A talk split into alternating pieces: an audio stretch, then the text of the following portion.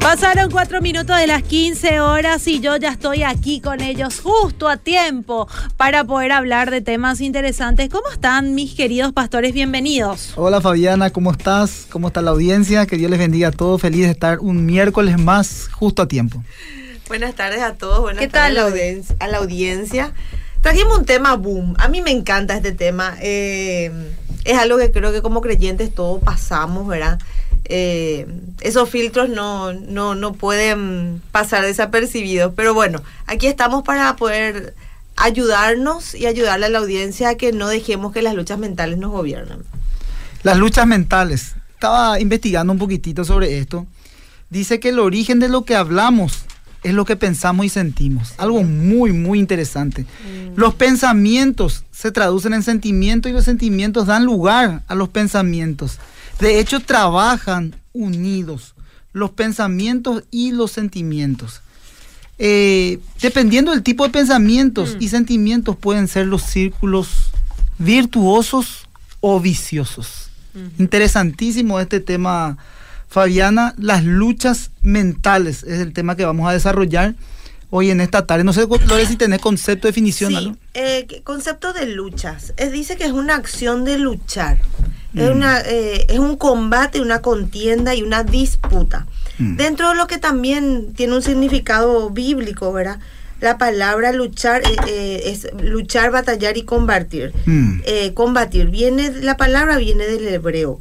En 2 Corintios 10, 3 al 4 dice, aunque militamos con la carne, eh, aunque militamos la carne, no militamos según la carne, porque las armas de nuestra milicia no son carnales, sino poderosas para destrucción de que de fortalezas, llevando cautivo todo pensamiento y toda altivez que se levanta contra la obediencia a Jesucristo. Esas fortalezas son creencias que se van formando en nuestra vida ya Mm. vive- eh, en el tiempo que fuimos concebidos, ¿verdad? Mm. Entonces son como fortalezas, son creencias y que se forman, las fortalezas en, en el Antiguo Testamento eran lo que cercaban las ciudades. Y las fortalezas eran lo que protegía la ciudad del ataque del enemigo.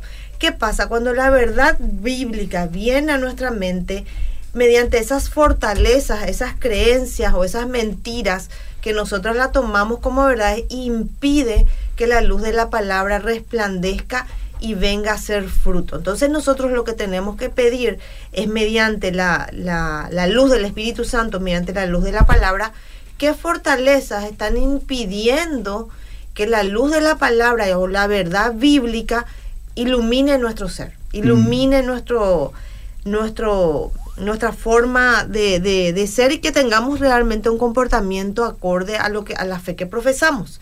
Entonces, eso tiene que ver con una cosmovisión. Tus creencias tienen que ver con la manera como vos percibís Mm. la vida. De repente, viste famoso, dice, todo depende del cristal con el que vos le mires, ¿verdad? Entonces, Mm. tus creencias tienen que ver con tu cristal, ¿ok?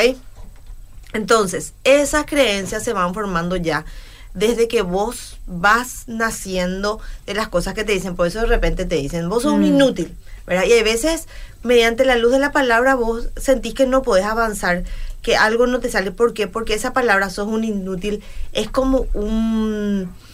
Esa, esas peli- eh, eh, bolitas de ping-pong que, que están retumbando en tu cerebro y que por más que vos no te acuerdes de la palabra soy un inútil, porque te dijeron tus padres sos inútil, eh, te comportas como eso. O sea, avanzás hasta donde, hasta cierto momento. De no. tanto que ya te dijeron, es como que terminas ya creyendo en Y, eso. y Claro. hasta te, Mm. te- te es raro no, te, no sentirte inútil o no vivir dentro de esa inutilidad. Entonces vos nunca podés progresar, nunca podés avanzar porque hay algo como un cerco que te impide seguir adelante. Sí, o, o si no, el famoso, o sea, escuchamos mucho eso, no servís para nada. Mm. Famoso ese, no servís para nada. Entonces, los pensamientos tienen una tremenda habilidad para controlar la vida, tanto Mm. para bien como para mal. Eh, no debemos aceptar justamente esos pensamientos negativos. Por eso te, te quería preguntar un poco, Lore, ¿cómo batallas? Porque, viste, es luchar contra, Sí. contra los pensamientos caídos, por decirlo así. ¿Cómo batallas contra esos pensamientos, Lore? ¿Cuál es la herramienta que nosotros vamos a darle a la audiencia hoy en esta tarde? Y es la palabra, justamente, ¿verdad? Acá dice, por ejemplo, ¿verdad? eh, te- estoy leyendo, eh, es- saqué de un libro Mm. ciertas cosas que voy a leer, ¿verdad? De, de Renueva tu mente. Entonces, dice, es como si no entendiéramos que la manera que pensamos determina la manera que vivimos. Mm. Eso es como vos pensás, es como vos vivís. Cuando vos hablas, por ejemplo, pastor, del tema de la ayuda social, decimos que nosotros tenemos que darle a esa gente un cambio de mentalidad. Claro. Mm. Por ejemplo, mucha gente vive en la pobreza por más que tiene recursos, porque es la cosmovisión donde se acostumbra a vivir. De Mm. repente hay gente que piensa que el Estado le debe o tiene la obligación de darle, o aquella persona que tiene más tiene la obligación de darle. Y, Mm. y de, de, ¿cómo que vos sol- solés decir? Eh, asistencialismo. Claro. O sea, y dentro de lo que es la asistencia social es un cambio de mentalidad, es esforzate, esforzate, trabaja, el que trabaja merece su salario. Entonces, volviendo a los puntos, ¿verdad? Entonces, así como de la manera como vos pensás, es la manera como vos vivís. Dice, ¿y cómo nosotros luchamos con eso? Con la palabra de Dios, teniendo una identidad de hijos de Dios.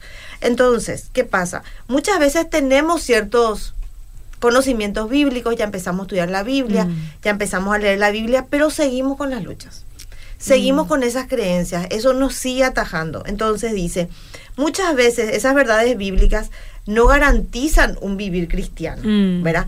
En nuestra mente se han acumulado mentiras que se han enquistado en nosotros hasta formar hábitos y aún fortalezas que nos, lle- nos llevan a comportarnos de una manera que no es fácil de cambiar. Mm. Son hábitos. Toda una vida viviste así. Mm. Por ejemplo, las groserías, qué sé yo.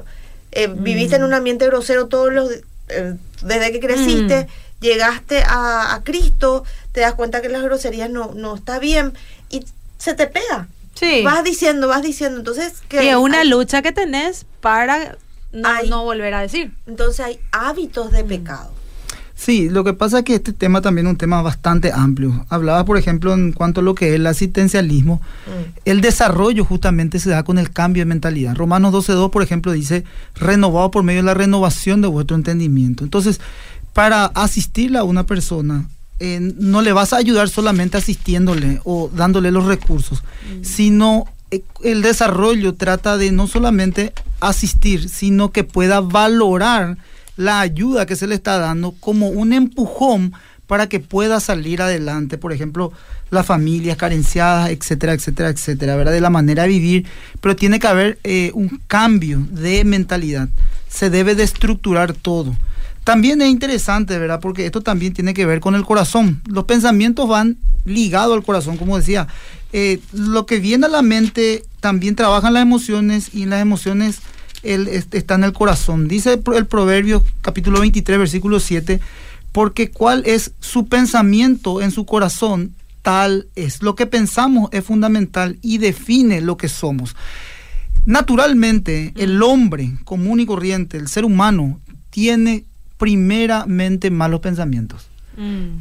Esto empieza ya del Génesis. En el capítulo 3 dice que de continuo el pensamiento del hombre es malo. Por eso es que, racionalizando y pensando un poquitito, nosotros cuando nos viene una idea en la cabeza o nos viene un pensamiento, lo primero que hace el ser humano es pensar mal, Fabiana. Mm.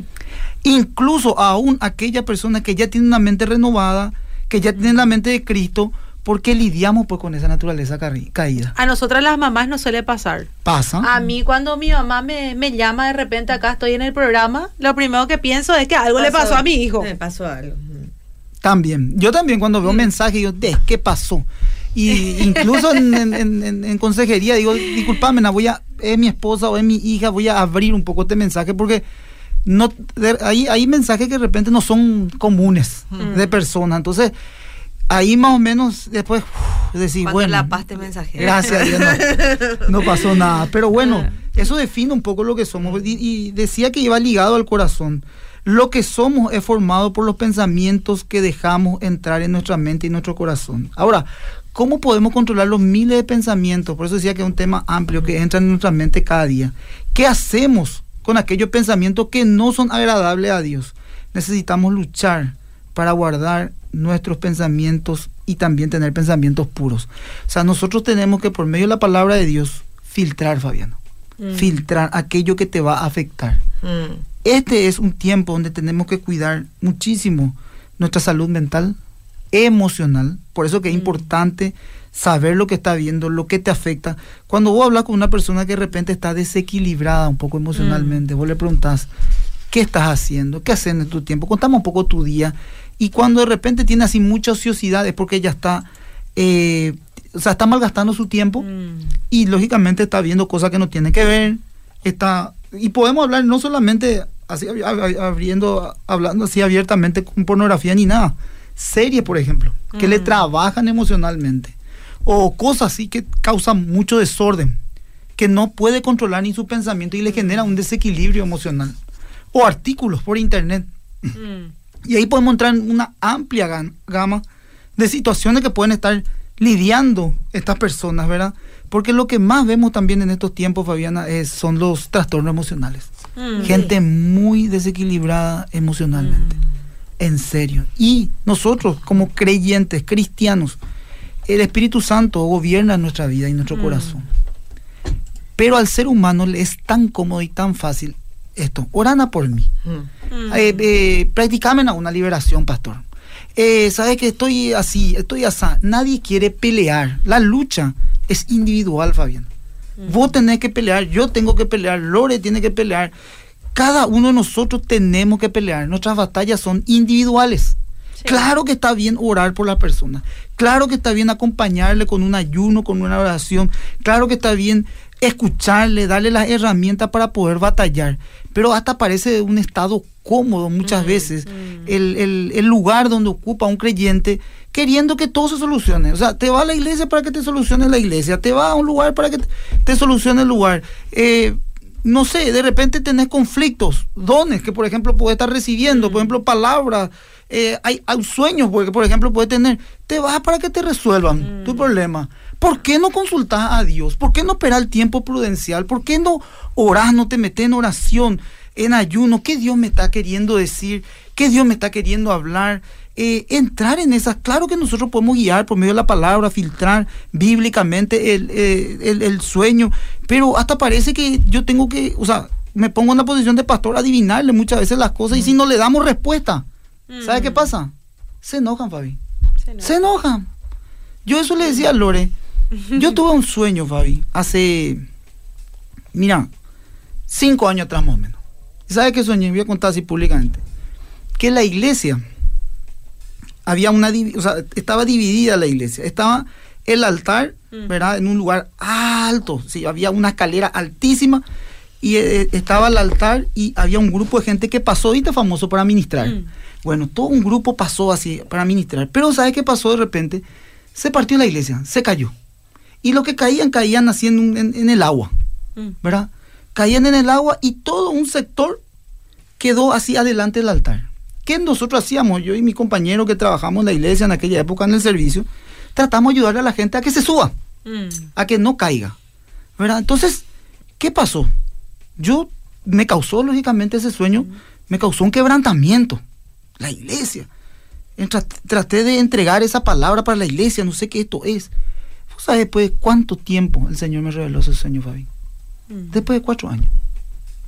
Después de cuatro años yo pude comprender, y este fue mi discernimiento, el lugar donde vivimos, o sea, el mm. lugar donde nosotros asistimos, nuestra iglesia, estaba dividida. Mm. O sea, estaban los espirituales, los hombres y mujeres que estaban ahí adelante del altar, son personas comprometidas, cristianos genuinos, los otros eran asistentes o gente que todavía no estaba 100% convertida y caían. ¿Qué hacíamos nosotros? ¿Por qué nosotros le ayudábamos a la gente? Porque nosotros estábamos en el servicio. Mm. Entonces, ¿qué? Nosotros éramos colaboradores de nuestros pastores, de la iglesia. Entonces, siempre tratamos de predicar, tratamos de servir, de escuchar, de ayudar, de dar consejo. Entonces, nosotros estamos tratando de ayudarle a esa persona que caía. No me, no me vienen así, no me venía rostros ni nada para jugar, este es salvo, este no, este, mm. nada que ver. Sino lo único que me mostró el Señor es que la iglesia está partida que, el lugar donde estábamos estaba partido, estaba por los comprometidos, estaba por los santos, estaban por los eh, salvos, los cristianos genuinos, verdaderos, los que estaban hacia adelante, y los otros que no estaban bien firmes. Eso fue mi discernimiento. Yo, Fabiana, no me fui a caña ya ni. No. Yo tranquilo, le pedí al Señor, cuando cuento yo ese sueño que yo tuve en el hospital, que yo estaba atrapado, que yo me estaba secando, estancado espiritualmente. Yo también empecé a buscar respuesta y después de mucho tiempo, un año, eh, nueve meses creo que me da la revelación del Señor que había un orgullo en mi corazón y que yo tenía, tenía ciertas aptitudes en cuanto a lo que era el conocimiento y una jactancia, un ego propio que tenía que ser derribado. Mientras que yo no derribe eso, no voy a poder seguir avanzando en el camino del Señor. Era un, un, un sueño de confrontación para mi vida, para mi corazón. ¿Y, y qué, qué te quiero decir con esto, Fabi? Eso también hay que, hay que cuidar los pensamientos y por medio de esta experiencia, yo sé que a muchas personas quizás le va a servir esto, porque es importante entender lo que Dios tiene para cada uno de Mm. nosotros, una revelación personal propia. Esa es una, una comunión íntima con tu Dios. Dios trata colectivamente, sí. Dios trata con la iglesia del Señor gene- generalizadamente, sí. Pero Dios trata también individualmente. Mm. Y las luchas mentales son individuales. Yo te puedo ayudar, yo te puedo acompañar, yo puedo orar por tu vida, yo te puedo dar muchos consejos, te puedo dar palabra, te puedo dar versículos para batallar contra esos pensamientos, pero la decisión va a estar en vos de que vos quieras poner en práctica. Así mismo. Y no tener también una actitud muy pasiva. ¿Verdad? Porque de repente actuamos justamente escuché una prédica y me pareció tan real, ¿verdad? De decir que eh, dio el ejemplo en este entonces de, de- el ejemplo que dio de la Biblia era de Acab, ¿verdad? Que el esposo Jezabel, ¿verdad? Pero en ese entonces no estábamos, ahí lo ya había mucha desobediencia de parte de él, ¿verdad? Pero dice que el- el- al pueblo de Acab, del rey Acab, le atacaban, tenían, tenían atacantes, ¿verdad? La ciudad. Dice que él vio que, que el pueblo, era, el ejército contrario era mucho. Entonces, tipo, ya se sentó nomás, ya esperó que ya se iba a morir, algo así, ¿verdad? Hasta que, eh, tipo, el Señor le habló y le dijo, yo te voy a dar la victoria, ¿verdad? Y muchas veces nosotros estamos en esa posición que dice el pastor. El Señor te quiere hablar y vos le, le das a 800 mil consejeros contarle esto o te habló el Señor en sueños y no tenemos tampoco la paciencia ni la fe necesaria para decir que el Señor me está queriendo enseñar con Mm. esto, que el Señor me está queriendo. Entonces muchas veces también hay muchas incongruencias de parte nuestra. Por un lado, profesamos nuestra fe, pero en nuestro actuar y en nuestra forma de vida va incongruente y esa incongruencia tampoco nos está bien. Entonces tampoco no podemos tener esa pasividad de que todo el mundo nos tiene que ayudar todo el mundo tiene que, que orar, reprender y todo cuando las luchas mentales son internas. Mm. Cuando las creencias están impidiendo que la palabra de Dios eh, sea, se manifieste. Estábamos hablando ayer con las chicas de Corintios, por ejemplo, el tema de la sumisión, ¿verdad? De, de ser sujeta al esposo, ¿verdad? Qué Y- tema. Sí, todo un Mm. tema, ¿verdad? Y a mí me llama la atención nomás, ¿verdad? Que esa palabra crea, crea mucha roncha Mm. crea mucho así que la gente la palabra sumisión asume como un sometimiento que no es. O sea y ahí decía Pablo en primera Corintios verdad que primero nació Adán y de Adán nació Eva. Mm. o sea si vamos a irnoslo por orden de la creación verdad el hombre eh, fue creado primero verdad Mm. no estamos hablando de eso pero tenemos que entender también para poder manifestar la palabra en nuestras vidas entender mucho también lo que la palabra quiere Pero es puntual, te digo por qué. Porque para comprender tenés que tener la mente renovada. Claro. ¿Entendés? Eh, sí, es puntual porque porque también, ¿verdad? Eh, dentro de lo que es el plan de Dios, nosotros tenemos roles. Mm. Y los roles deben eh, ser establecidos. Y ese también es una coherencia de vida. O sea, el hombre tiene su posición que Dios ya le dio. ¿Verdad? Yo no puedo, no tengo que venir acá a, a retarle a Dios porque le dio la autoridad al hombre y empezar a decir muchas veces, y eh, por más que no lo digamos, creo que en el fondo de nuestro corazón podríamos pensar que Dios medio machista. ¿verdad? Porque le dio la autoridad al hombre. Yo siempre le digo a las chicas, y espero que la audiencia esté, a ver si comparte conmigo, que me diga, ¿verdad? De repente, nosotras tenemos, somos cíclicas, ¿verdad? Mm. Hay veces estamos bien, porque dentro de nuestro ciclo estamos bien, hay veces que estamos, que le, somos la reina roja que le vamos a cortar la cabeza a todo el mundo. Imagínate si tenemos un liderazgo, un pastorado, una autoridad. Si somos nosotros presidenta, un día amanecimos mal, Mm. con nuestras reglas nomás ya le va- podemos armar una guerra, ¿verdad? Entonces, ¿qué pasa? Dentro de los roles de la, lo que establecido por Dios, por Dios, ¿por qué le dio la autoridad al hombre? Porque el hombre no es emocional. El Mm. hombre no tiene O esa sea, situación. eh, es emocional, todo ser humano es emocional, Sí, pero las mujeres son como altamente nosotras, emocionales. claro. No como nosotras. Entonces, ahí pasa. Entonces, hay que, primero, ¿por qué te doy este ejemplo? Si hay partes de la palabra que no están todavía conforme a lo que vos pensás, no estás de acuerdo. En el fondo, yo creo que nadie se va a atrever a Mm. decir. Inclusive hay enojos que uno tiene con Dios que no se atreve a decir que está enojado. Mm. Porque no puede, pues. Pero no es lo que vos digas o no digas. Dios sabe lo que vos sentís. Mm. Dios sabe tus luchas. Entonces, primeramente, esos enojos tienen que ser depositados en la cruz de Cristo y ser sinceros con uno Mm. mismo y entregarle eso, porque inclusive se puede hacer una lucha. Tipo, en el fondo vos estás enojada con Dios. Lo que pasa es que, Lore, mentalmente, at- atendeme bien, ya hay un prejuicio. Alguna situación que pudo haber causado ese enojo, ¿dónde entró? Mm. En tu mente, Ahí, en los pensamientos. Entonces, después de los pensamientos, ¿qué pasó? ¿Bajó a dónde?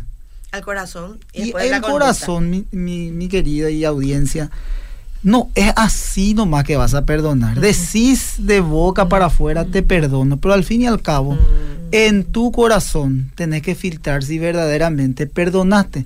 Si perdonaste, bueno, es un proceso que vas a tener que lidiar, pero generalmente la persona, y hablamos en un contexto creyente, no perdona. Entonces, ¿qué dice?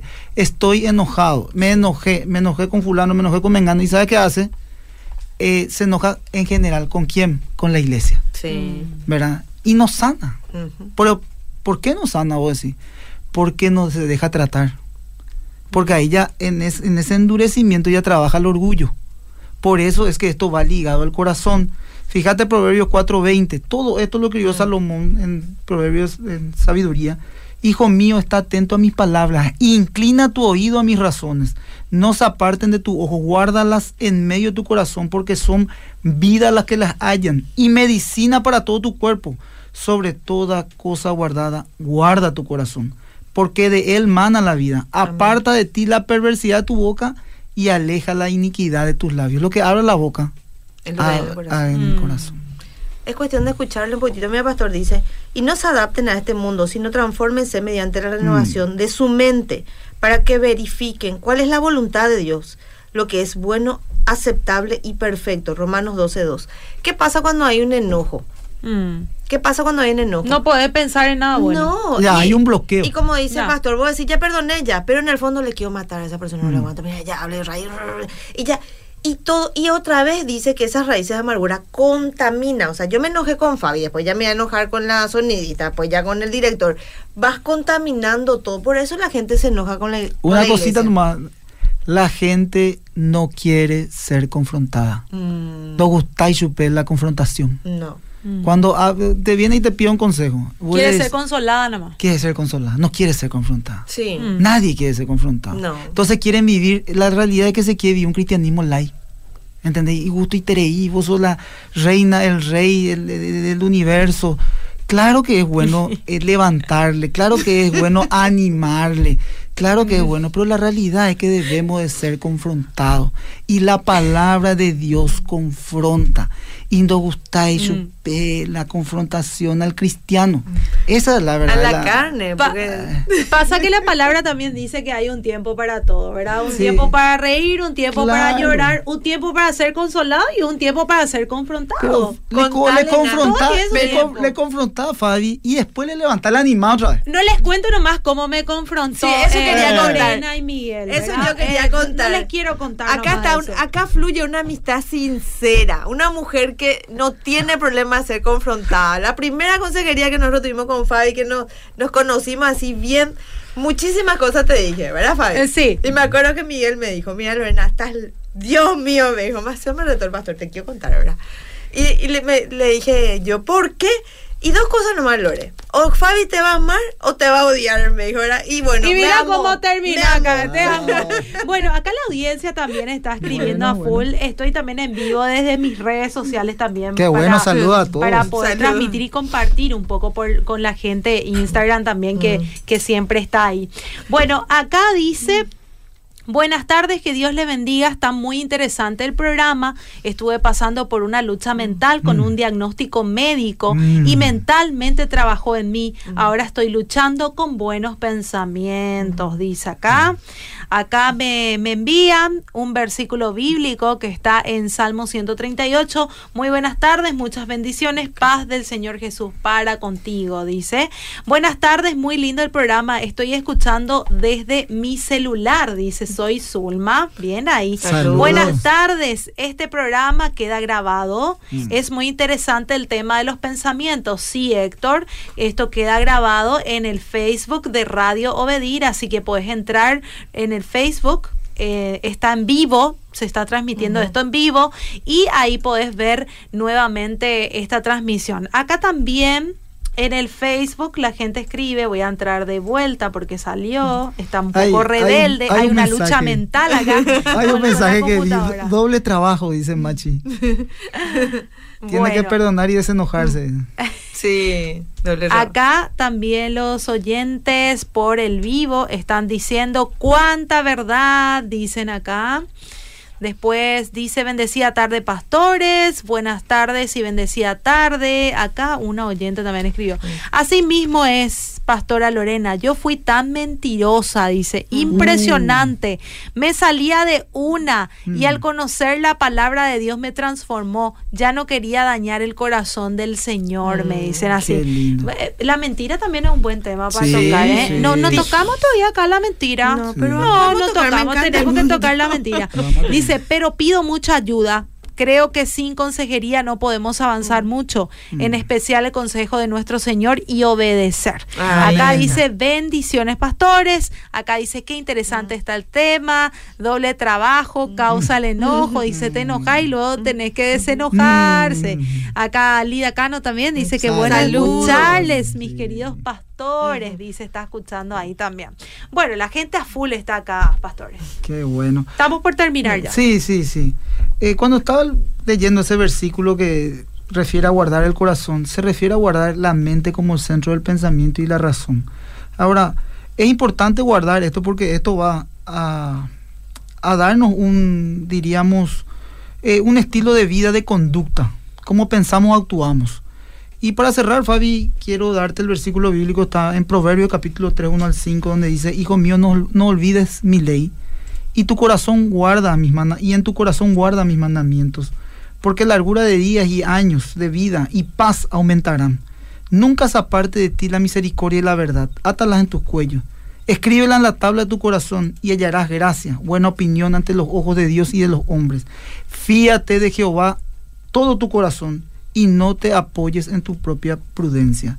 La virtud de la misericordia en hebreo es amante de la benevolencia y amor real y leal. La misericordia y la verdad proceden de Dios y deben formar parte de nosotros, tanto en el interior como exteriormente. Por eso es como pensamos, actuamos y tiene que ver con nuestra conducta. La misericordia y la verdad son la evidencia de nuestra salvación y el centro es el pensamiento donde comprende nuestras emociones y la voluntad, Fabi. Sí, tenemos que resistir a los... Siempre le, le digo yo esto a las chicas, ¿verdad? Eh, muchas veces pensamos que, que- o tenemos miedo que Satanás se, se aparezca a, nos- eh, a nosotros con su tridente y, y vemos, ajá, que se ría. No, eso son películas. Mm. Realmente cómo se manifiesta la lucha de verdad cósmica de Satanás es con un pensamiento. Mm. Eh, por ejemplo, los pensamientos de enojo. eh, no vas a ser boba, van a pensar que sos una tonta, vos no, no podés perdonar. Eso, por Mm. ejemplo, te dice el mundo. Mm. Entonces, ¿pero qué dice la palabra? Eh, Y ahí es donde nosotros tenemos que tener esa lucha. Proclamar la verdad bíblica y que la verdad bíblica esté incrustada en nuestro corazón. Porque van a venir. No te importa vos que la gente piense que vos sos una tonta. Lo importante es que vos hagas lo que Dios quiere que vos hagas. Y a los Mm. ojos de tu Padre vos estés bien. Y eso va a traer paz a tu corazón. No tiene que ver con lo, con lo que es correcto o no para la gente. Tiene Mm. que ver lo que es correcto o no para vos, para lo que la palabra de Dios dice. Y esa es una lucha. Un divorcio se manifiesta como con un pensamiento. Un día te enojaste y dices, ¿por qué no me divorcio? Y cada vez que te enojas, me tengo que divorciar, me tengo que divorciar, me tengo que divorciar. Y de ahí Mm. que genera una como, a mí me metafóricamente me dijeron que es como un nido. El pajarito para, para unir un, para armar un nido trae ramitas, va uniendo ramitas. Satanás arma un nido de pensamiento en tu cerebro. Mm. ¿Verdad? Entonces, lo que tenés que evitar es que se arme nido. Entonces, divorcio no, ¿por qué? Porque lo que Dios ha unido no le separa el hombre. Uno tiene que luchar por su pacto, pelear por su pacto. Dando un ejemplo, podés poner cualquier ejemplo, le enojo con cualquiera. Entonces, batallemos con la palabra de Dios. Dice la palabra en Efesios, eh, Efesios 6, 10 de, de, la, de la armadura de Cristo que nosotros tenemos que tener el escudo de la fe. ¿Para qué? Para aplacar los dardos de fuego de Satanás. Satanás te tira un dardo, él no, es omnisciente, solamente Dios es omnisciente, él, solamente Dios sabe lo que vos pensás. Pero ¿qué pasa? Te tira un dardo y vos entra un pensamiento, esa, esa, ese pensamiento genera una emoción que te lleva a una conducta. Si Satanás te meten, estás pasando una situación difícil, quizás en tu trabajo, nadie lo te quiere, todos te odian. ¿verdad? Entonces entra el dardo. ¿Qué genera ambos? Aflicción. ¿Qué puede producir en una conducta? Un llanto, una tristeza. Entonces eso es la lucha. Es una lucha de verdad mental horrible, que solamente posicionados en la palabra de Dios, gobernados por la palabra de Dios, nosotros vamos a poder hacer frente. No hay cristiano que, que tiene que, que no tenga esas luchas. Y no hay cristianos que no han pasado victoriosamente las luchas y lo va a seguir siendo siempre. Uh -huh. Entonces, ánimo, levantémonos a pelear esta buena batalla de la fe y no permitamos que la mentira de Satanás gobierne nuestras mentes. Amén. Bueno, terminamos por hoy, ¿verdad? Sí, terminamos, eh, nos reencontramos el próximo miércoles. Gracias nuevamente, pastores, por estar aquí con nosotros, compartiendo las verdades de Jesús, ¿verdad? Amén. Que hacen tan bien a nuestra humanidad. Bueno, nos reencontramos el próximo miércoles. Nos vemos el miércoles.